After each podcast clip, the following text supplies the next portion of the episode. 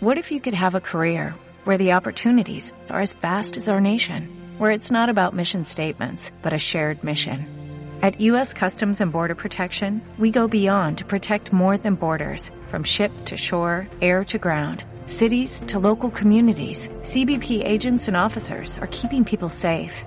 Join U.S. Customs and Border Protection and go beyond for something far greater than yourself. Learn more at cbp.gov/careers.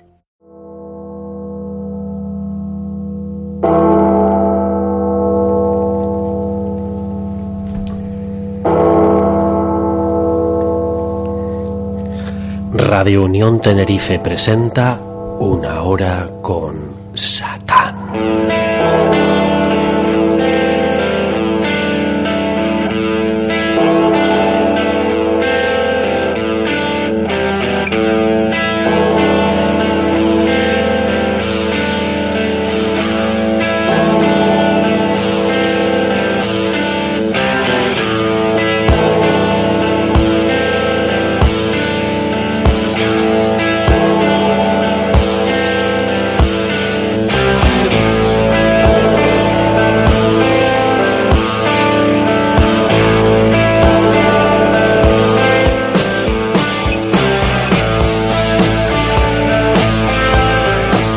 Bienvenidos hijos del rock and roll, os saluda el aliado de la noche una semana más en una hora con Satán en Radio Unión Tenerife y hoy traemos un programa de pactos satánicos.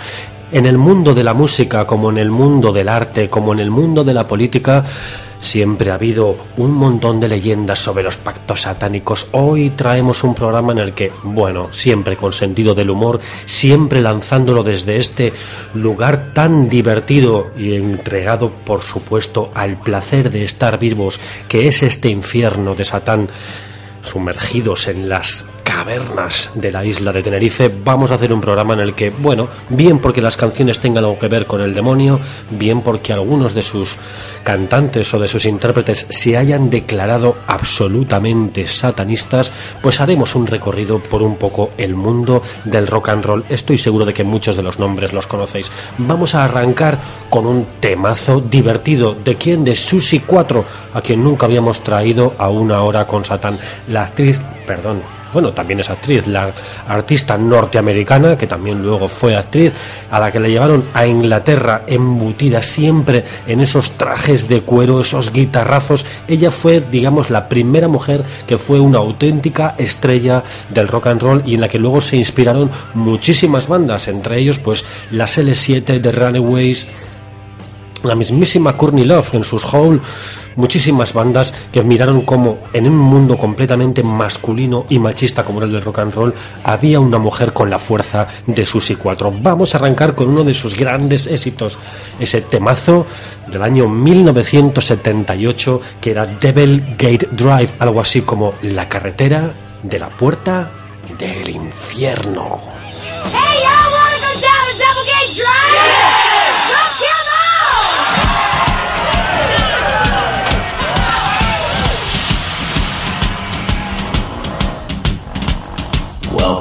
da da.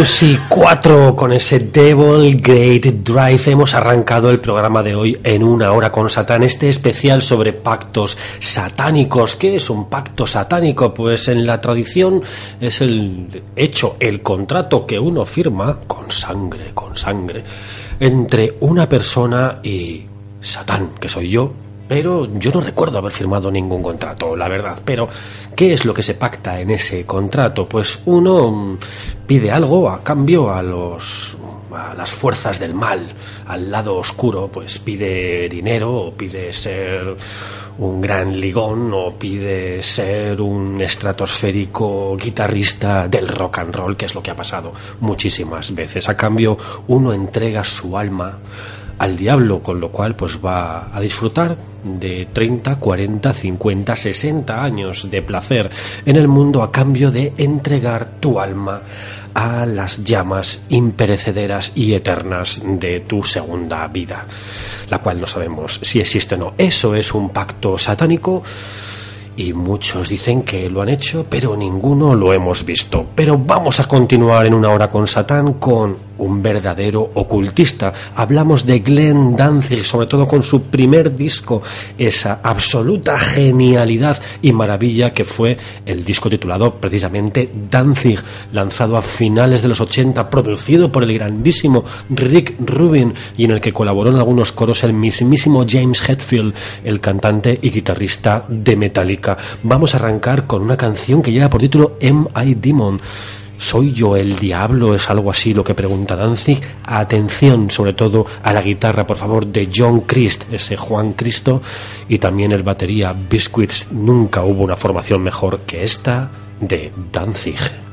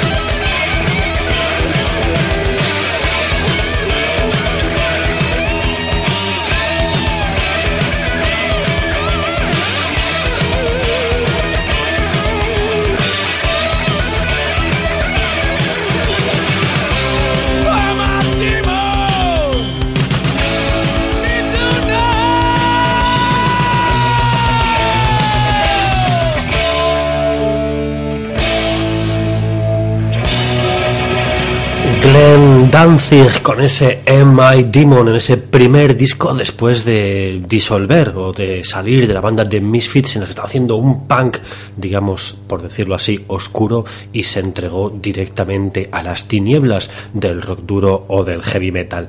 Estamos en este programa sobre los pactos satánicos, uno, como digo, pues recibe unos ciertos favores diabólicos muy poderosos pero también a veces uno lo hace para la eterna juventud, como ha habido también algunos de los mitos, sobre todo literarios, pero también en el mundo del cine, ¿no?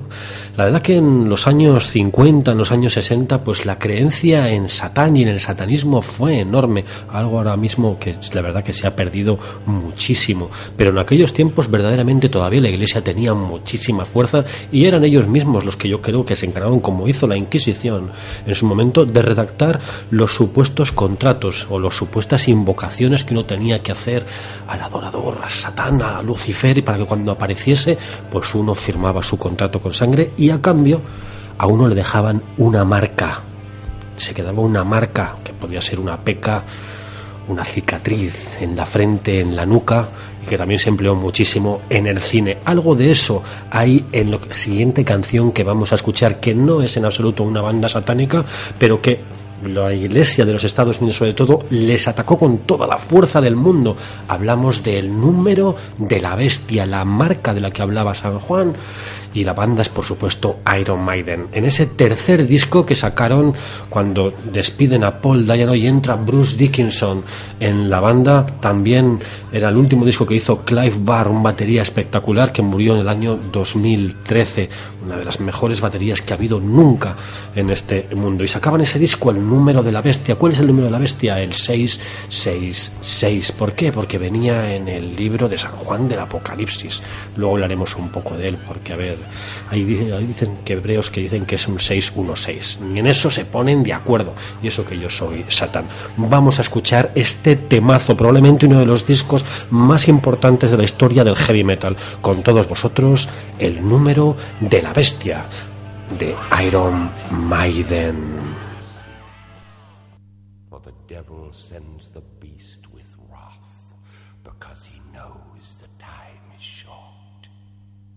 Let him who hath understanding reckon the number of the beast, for it is a human number. Its number is 666. I left alone. My mind was blank. Time to think to get the memories from my mind. What did I see?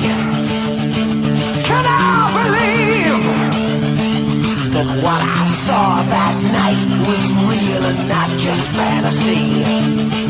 Just what I saw in my old dreams were the reflections of my Walkman staring back at me. Cause in my dreams, it's always there. The evil face that twists my mind and brings me to despair.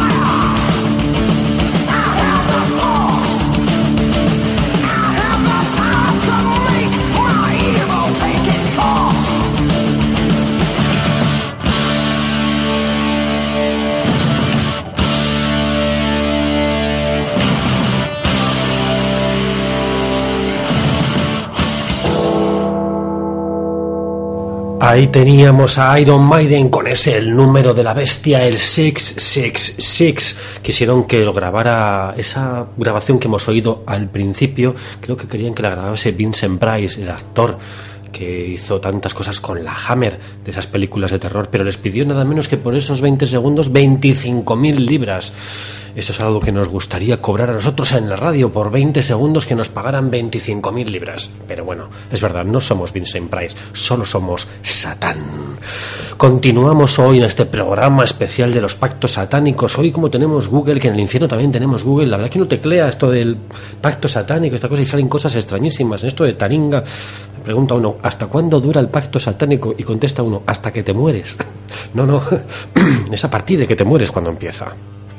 Pero bueno, vamos a continuar con alguien que sí fue acusado de haber realizado un pacto con el diablo por su forma de tocar la guitarra, algo que entre nosotros, sí que Satán lo sabe, es absolutamente falso. Hablamos, por supuesto, de Robert Johnson, 1937, ese mítico guitarrista que solo grabó 30 o 35 temas grabados allá por el treinta y tantos y que sorprendió, por lo visto, muchísima gente en su momento por su forma de tocar. Luego nos iremos todavía un siglo más tarde Así que escucharnos hasta el final. La canción que traemos de Robert Johnson es precisamente la titulada Crossroad Blues, que luego es el blues del cruce de caminos, donde dicen que en ese cruce de caminos Robert Johnson se encontró con el diablo y pactó con él aunque bueno, no le duró mucho porque cinco o seis años después se murió, por lo visto, envenenado por una mujer o por un marido cornudo. Todavía no lo tenemos claro, pero ya sabéis que esto de los cuernos es horroroso, es fatal.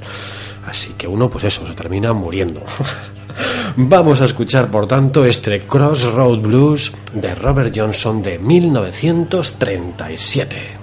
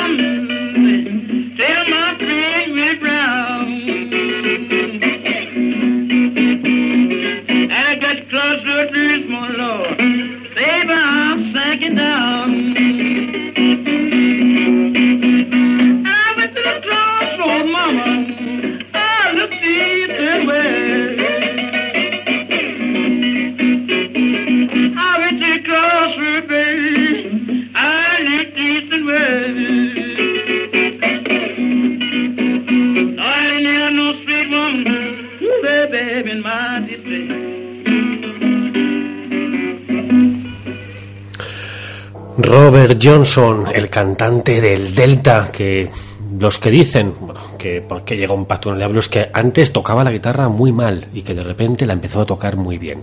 Eso es, pues como Ingrid Malmsteen.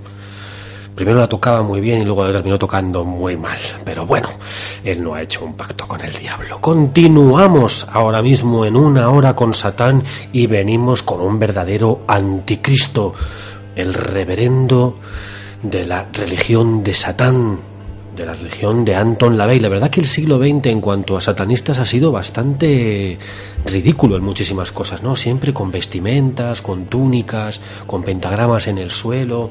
La verdad que es que es poco creíble todo esto de los satanistas, ¿no? Porque al final son como, pues como los perdón, iba a decir como los cristianos, me perdonen, aunque lo digamos desde el infierno, pero con todos sus rituales bastante parecidos, ¿no? Siempre con vírgenes, eh, con rituales de sangre, de coger sangre en cubos y cosas así. La verdad que no, no, no nos ha convencido para nada toda la estética del siglo XX de las religiones satanistas, no en este mundo de Internet. Tiene que haber algo en Internet. Hay quien dice que la www es en realidad el 666, ¿eh? al loro.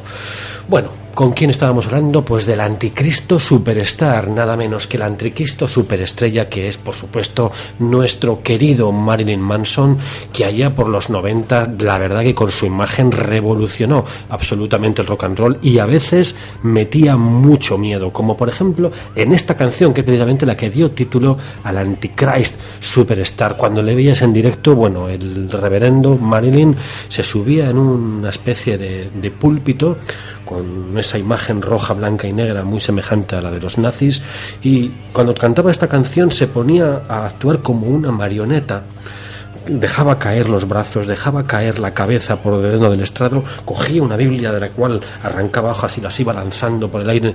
Era un espectáculo ver a Marilyn en los 90. Era atroz lo que hacía ese hombre en directo, la imagen devastadora de todos sus músicos y de toda su banda. Si tenéis oportunidad, buscar vídeos de aquella época de la gira del Antichrist y vais a ver lo que eran esas bestias en directo. Pero vamos a escuchar esta canción del año 96, segundo disco de Marilyn Manson y que llevaba por título la canción Anticristo Superstar.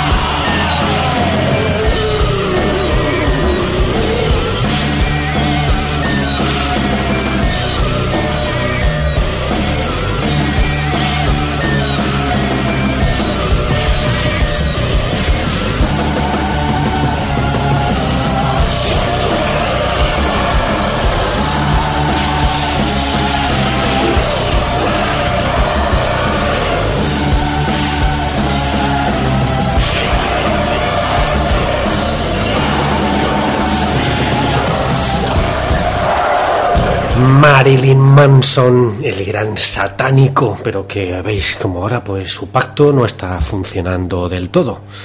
Le iba bastante mejor hace unos años que ahora.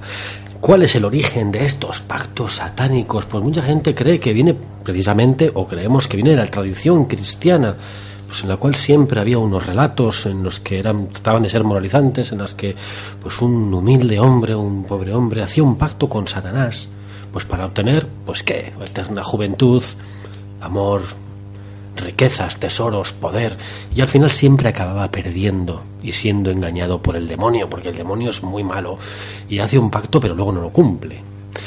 Básicamente eran eso, cuentos moralizantes que lo que tendrían era pues alejar a los fieles o a los lectores de estos contratos demoníacos, pero también tenían un efecto moralizante de que, bueno, de que las riquezas, la belleza, las mujeres o el sexo o, o la felicidad incluso, pues no eran adecuadas, era algo mucho mejor el sufrimiento cristiano, la religión del amor es un poco lo que predicaba. Continuamos en nuestro programa Pactos Satánicos, una hora con Satán. Os lo asegura el propio que está hablando en esta radio. No existen los pactos satánicos, son una trola. Vamos a continuar ahora con una banda de blues que hace un mes tocaron en Azcoitia, tocaron en Bilbao y son una banda que las han llegado a llamar como los bluesers satánicos y es algo así, su nombre es Left Lane Cruiser, la verdad que yo no los conocía y el nombre de la canción es Hillgrass Bluebilly, a pasarlo bien que son divertidos de narices.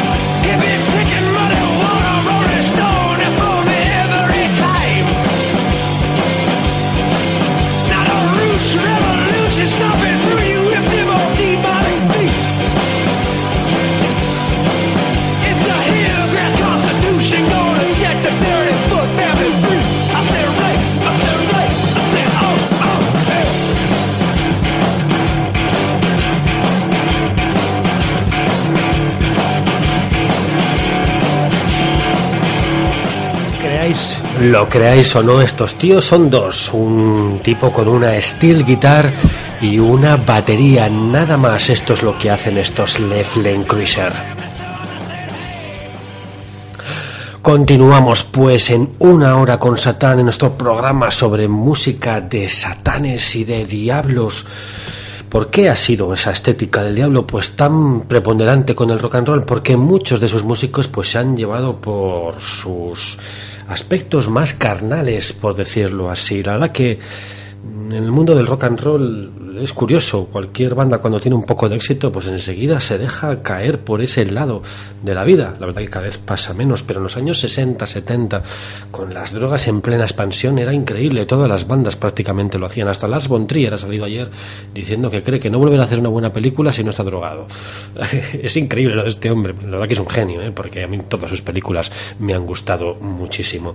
Pero es verdad que parece que en los años 60 y 70 eso dio mucho éxitos como los de la película El Exorcista, eh, la imagen, pero hoy en día en el 2014 es algo que ha quedado por completo defenestrado. Hay exorcistas, los hay, dicen que el Vaticano tiene unos nueve repartidos por el mundo, pero ¿quién cree hoy en día en posesiones infernales? en que, bueno, si haces un pacto con el diablo y te van a entregar riquezas, mujeres, dinero, ¿quién no lo haría?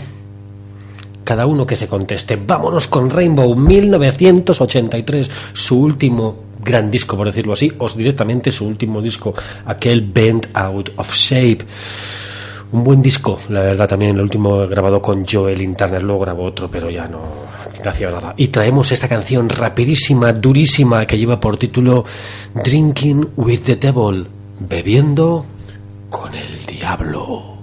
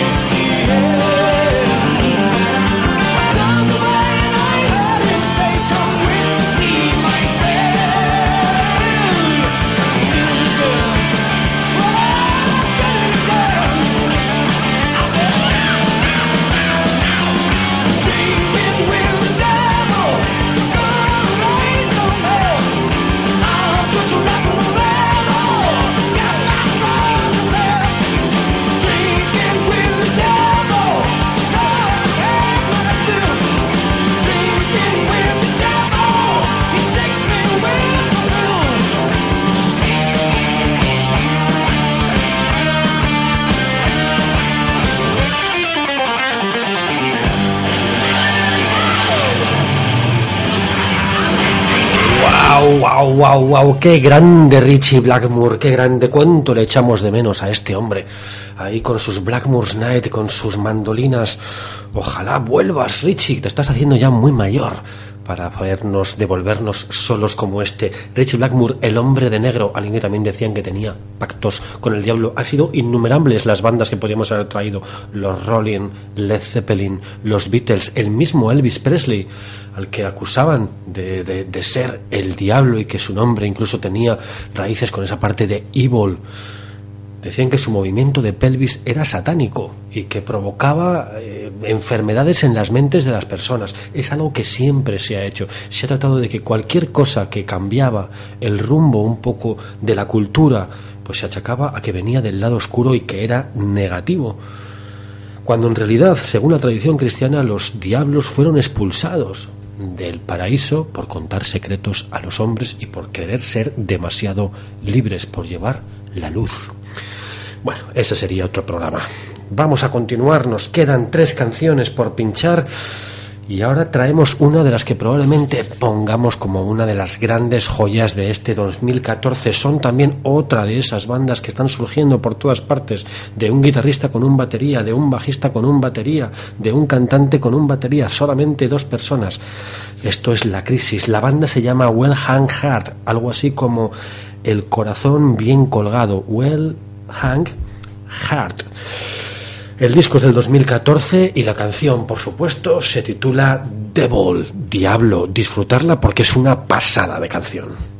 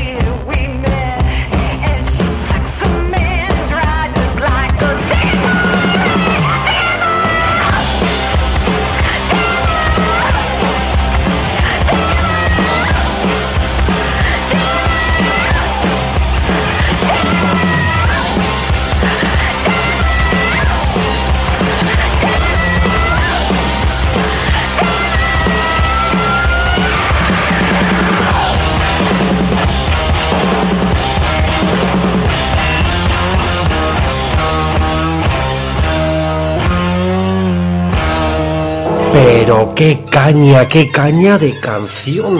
Y eso que escuchamos por ahí son los violines de Paganini. Los que los más talibanes del metal podéis apagar la radio porque a partir de aquí vienen dos canciones clásicas. Esto que escuchamos es Paganini, que fue acusado de ser uno de los primeros que pactaron con el diablo para hacer esta genialidad de tocar el violín así. Cuando Nicolás Paganini, alguien que decían que en directo llegaba a quitar tres cuerdas y a tocar con una sola, otros dicen que simplemente cuando tocaba en directo tocaba con tal fuerza y con tal energía, porque nadie creía que alguien pudiera sacar esos sonidos de un violín, que le llegaba a romper las cuerdas y que continuaba con el concierto incluso con las cuerdas rotas. Fue un absoluto genio que ha influido, aunque no lo creamos muchísimo, en artistas contemporáneos y muchos de ellos dentro del rock and roll, pero también, sobre todo, de la música clásica, entre ellos Rasmaninov, al que vamos a poner una canción después. No os preocupéis porque vamos a poner este tema desde el principio. Es una joya grabada por Hilary Hahn. Hay muchas grabaciones de estos caprichos. 24 se llamó así. Grabó Paganini 24 como pequeñas obras cortas que han sido interpretadas por grandísimos los mejores violinistas del mundo. Paganini tenía cinco Stradivarius, dos Paganini, era un genio absoluto. Se hizo borracho a los 14 años, tomaba drogas, luego lo dejó. Un genio absoluto que recorrió Europa maravillando al todo el mundo. Vamos a intentar poner la canción desde el principio. Es este capricho 24 y con vosotros vamos a cantar. Perdón, vamos a tocar a Nicola Paganini.